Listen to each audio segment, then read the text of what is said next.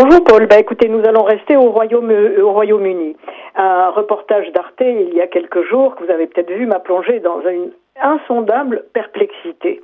Affolé par le Brexit et ses conséquences, 1667 juifs britanniques sur environ 300 000 ont demandé en 2017 à bénéficier d'une seconde citoyenneté, d'un deuxième passeport et l'ont obtenu au cas où.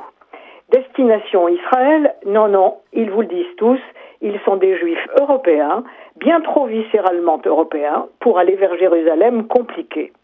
L'Europe de Zweig, d'Hoffmann, de Mann, de Freud s'est fracassée au siècle dernier, l'Union européenne est son unique avenir de paix. Européen, d'accord, mais jusqu'à quel point? Eh bien, jusqu'à choisir l'Allemagne comme territoire de repli.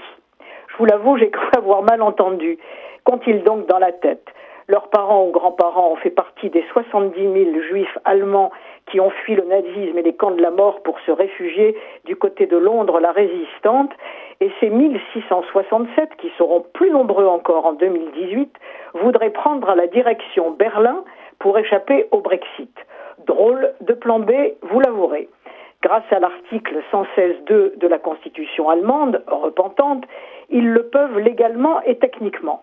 Cet article prévoit en effet que les juifs allemands qui ont perdu leur citoyenneté sur des bases politiques ou religieuses entre le jour où Hitler est devenu chancelier en 1933 et la capitulation allemande le 8 mai 1945 ont le droit de récupérer cette citoyenneté et leurs descendants aussi. Lesquels n'étaient que 43 au Royaume-Uni en 2015 à en faire la demande, avant le désastreux référendum sur le Brexit de 2016, soit une augmentation aujourd'hui de 1500%. Reste que moralement, philosophiquement, il faut quand même le faire de choisir l'Allemagne.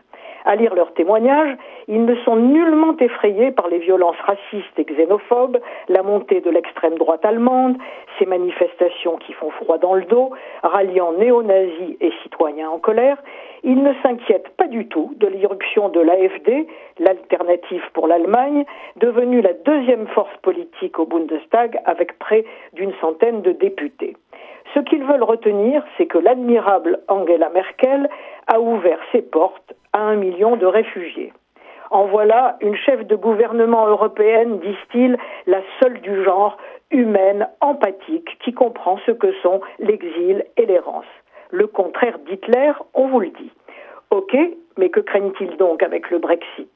Tout simplement les démons en liberté les, très nocives tensions raciales entretenues par les conservateurs, jamais bonnes pour la majorité juive.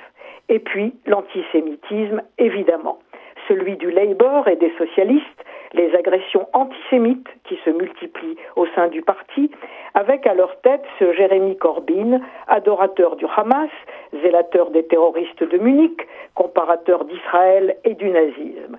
Surtout, Corbyn, qui avait fait adopter une définition diluée de l'antisémitisme par l'Alliance internationale pour la mémoire de l'Holocauste, laquelle ouvrait la porte à tous les abus possibles, et s'il allait en plus devenir Premier ministre. À Londres, ce qu'on ignore trop, les jeunes militants socialistes vivent l'exclusion de leur homme politique. Et trois des plus grands journaux juifs se sont associés pour un éditorial commun qui s'élève contre cette menace existentielle pour la vie juive dans notre pays, je cite. Récemment, Corbyn a dû reculer devant le scandale, les divisions internes, la menace d'éclatement. Preuve que la résistance paye dans la démocratie britannique. Résister, n'est-ce pas mieux, je vous le demande Paul, que de filer chez Adolphe?